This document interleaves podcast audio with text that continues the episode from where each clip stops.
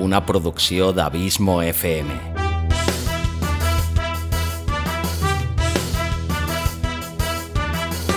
Vols gaudir del teu temps de lleure escoltant grans històries? Audiollibres i relats. Un podcast literalment literari.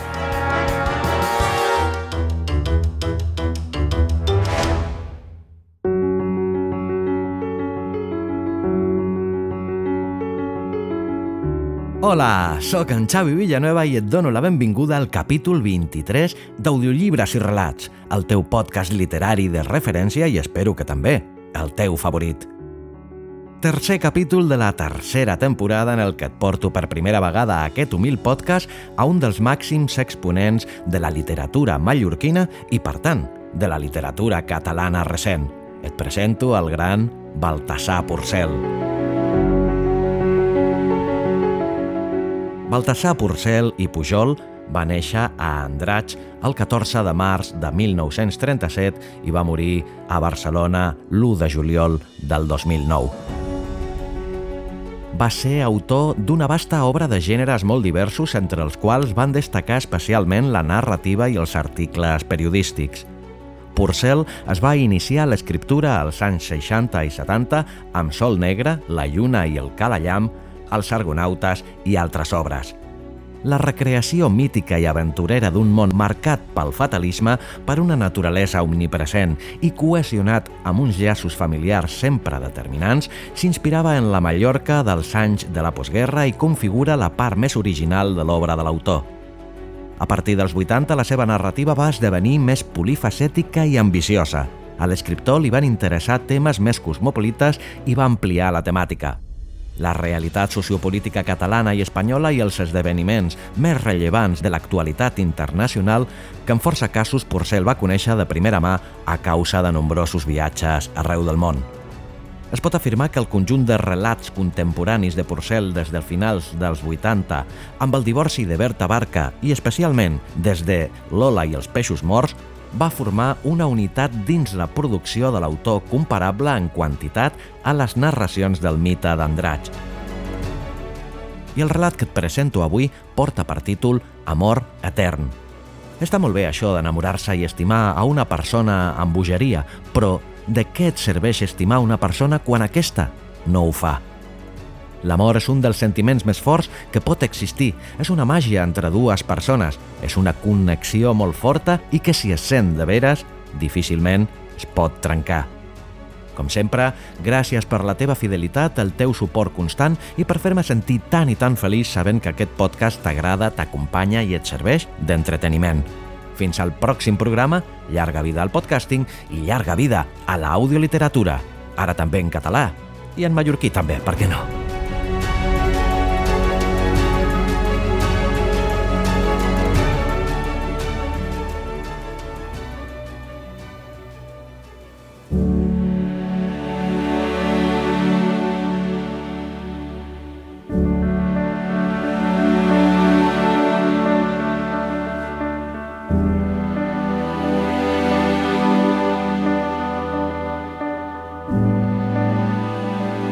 Amor etern, de Baltasar Porcel.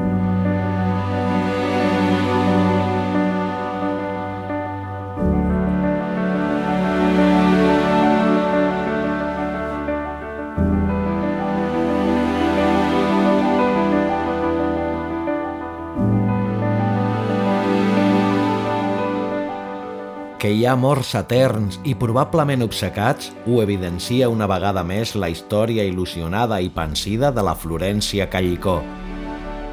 Florència va estimar exactament fins a la mort que s'esdevingué a primers de maig, quan les cireres començaven a inflar-se com vidres carmesins.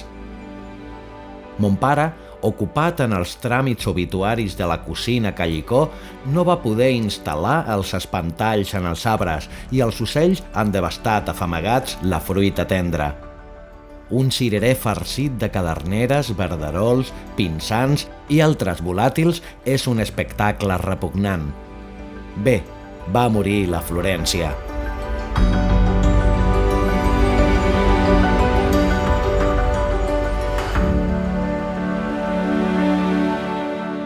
Però molts anys abans, quan encara manifestejava el general Primo de Rivera i quan imperava la República Segona, tot era en aquell cos joventut i rialles esplèndides, brillantor als ulls.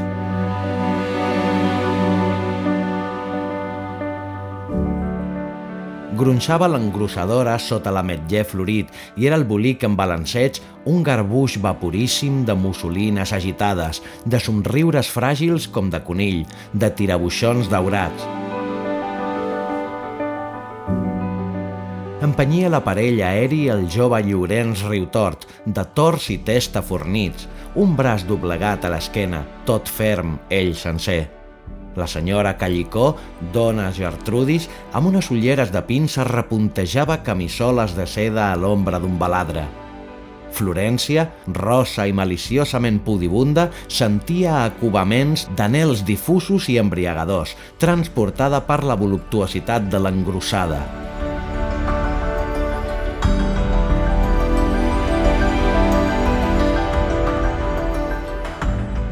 Botava i lladrucava el gosset pequinès temorenc i excitat.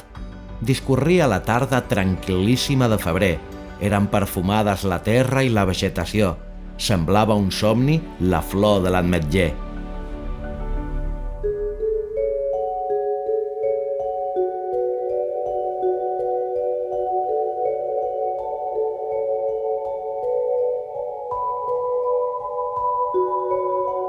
Els porcs grunyien en els corrals veïns i si el vent bufava de lleveig, impregnava els aires de la pudor gruixuda i fermentada dels fems.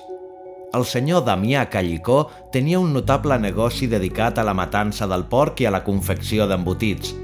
La seva sobrassada ostentava un punt de picant molt apreciat – tipus nerviós, encongit i esbroncador, en Callicó es llevava a les 5 del matí quan el gall canta per primer cop contra el radiant estel de l'alba. Cridava ordres entre els griscos de les bèsties que es desagnaven dins el pati vast il·luminat per les fogueres on bullien calderes de coure. Cap a missa de vuit sortien dona Gertrudis i la delicada Florència, exterioritzant amb dues ganyotes de disgust davant l'escandalós sacrifici porquí.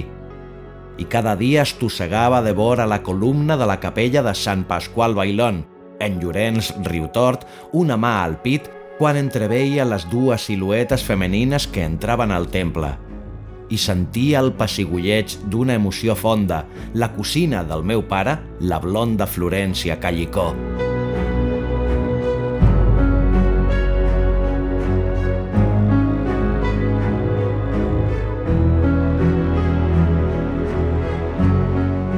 deia la missa el reverent don Dionís Cosculluela, remugant llatinades i gelat de fred fins que va embarcar en Llorenç cap a la ciutat de Mèxic amb el propòsit de fer ràpidament fortuna. En Riutort era persona trempada i grullera, més aviat bufada. Admirava les americanes fosques i encreuades com les que ostentava l'exministre Miquel Maura.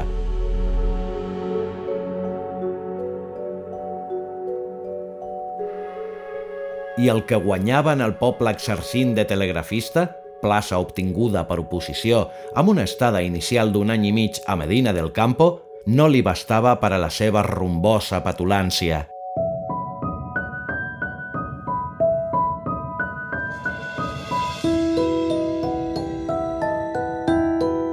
Tornaria ric i el casament seria fastuós i sonat. Fina, roseta, Poderosa, la Florència somiava el retorn pròsper i brodava jocs de taula, vestits, mocadors, llençols que guardava dins una caixa enorme de caoba minada de boles de naftalina. Passejava amb la seva mare portant amb polidesa una ombrela violeta, la lota callicó.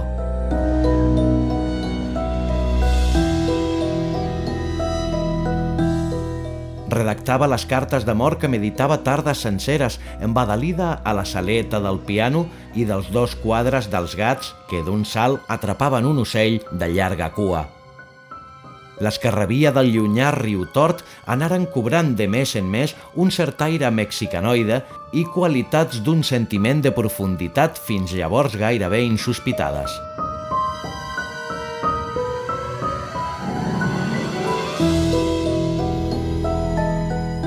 Eres presencia viva en mi espíritu y norte de mis afanes, querida Florencia. Porque cuando nos reunamos sonarán epitalamios celestiales, conmovido el orbe de tu belleza.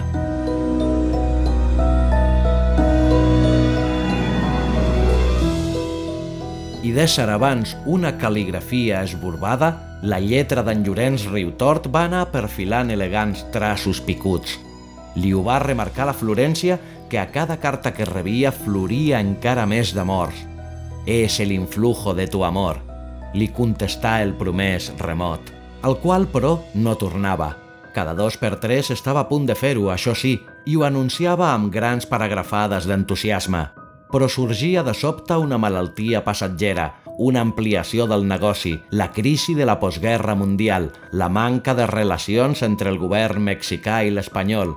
I se sabia imprecisament, perquè si les seves lletres eren pròdigues en romanticismes, resultaven en canvi gassives en precisions materials, que operava d'agent musical. Cada any, la Florència esperava que matrimoniaria pel Nadal proper, pel Sant Pere pròxim, en Riutort ho ratificava, però no passava res, absolutament res.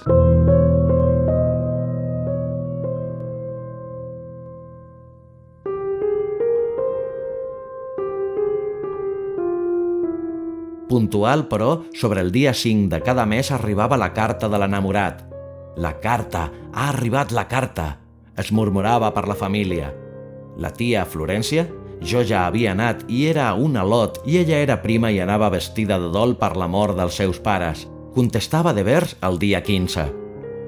Em donava una peseta, aquella mà pàlida, nerviosa, les venes prominents i blaves, perquè anés a tirar-la a la bústia i em comprés un gelat o un pirulí.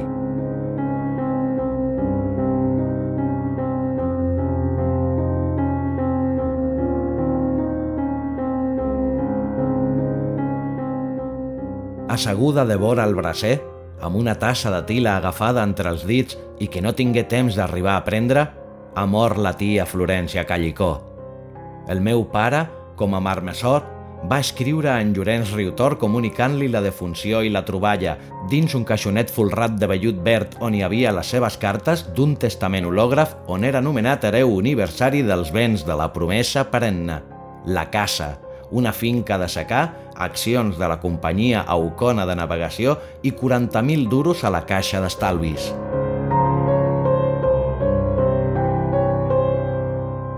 I la setmana passada va compareixer al poble en Llorenç Riutort, elegant i panxut, el cabell blanc i esponjat, al volant d'un omnipotent automòbil vermell, L'acompanyava la seva esposa, Doña Mencia, amuletada i de carns tan abundants com toves, de parlar ensucrat, mexicana, i el seu fill, Roberto Belamino, que el curs anterior havia obtingut ja el títol de llicenciat en lleis.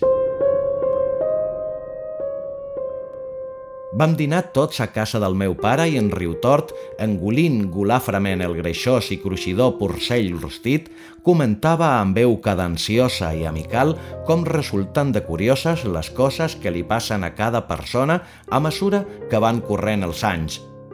No, no, estimat amic del corazón, no creguis que he vingut per l'herència de la Florència. Jo tinc béns de mucho alcance, mano, i el negoci que ens va deixar el pare de mi amorosa Mencia marxa creixent de continu. Quan jo vaig entrar-hi, diguem com a mosso, apenas desembarcat a Mèxic, constava només de cinc conjuntos de mariachis que a les festes i serenates interpretaven corridos i otros folclores varios amb guitarres. I ara tinc, fixa't, 17 orquestrines, una de les quals toca només la bandúrria – Todos visten de charro, que és muy típico. Bevia un vas de vi el senyor Llorenç i mossegava la carn daurada.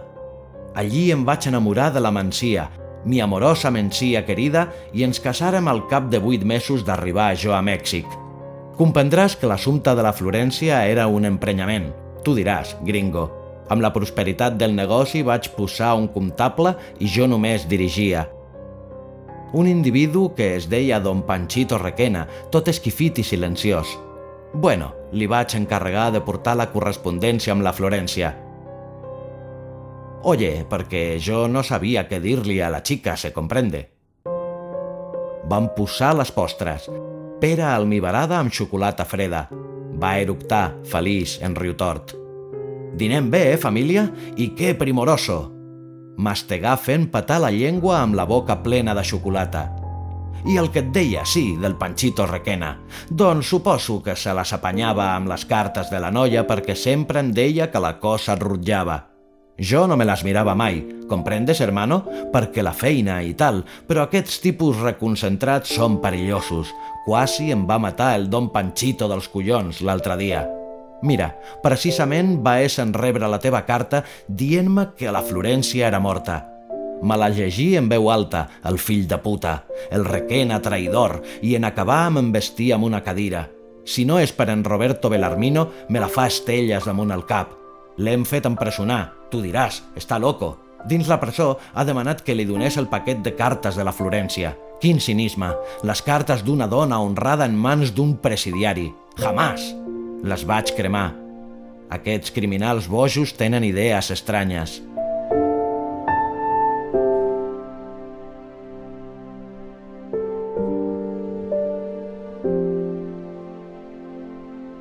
Va abocar-se cafè dues vegades el senyor Llorenç Riutort.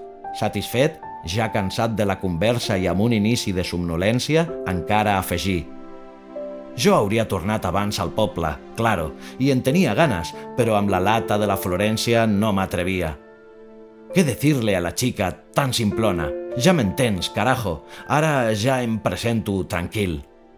Va encendre un cigar a va, olorós, en riutort. N'oferí un a mon pare, que va dir que no fumava i que, a més, li feia mal l'estómac i necessitava descansar. Va acomiadar els mexicans. Quedàrem sols, ell i jo. Va atiar el foc. Encengué un cigar, vam prendre un altre cafè. No, no em fa mal res, res, em digué baixet. Després vam parlar de la collita de cireres, que enguany gairebé s'ha perdut ja. Els pagesos, medità mon pare. Anem realment de capa caiguda. you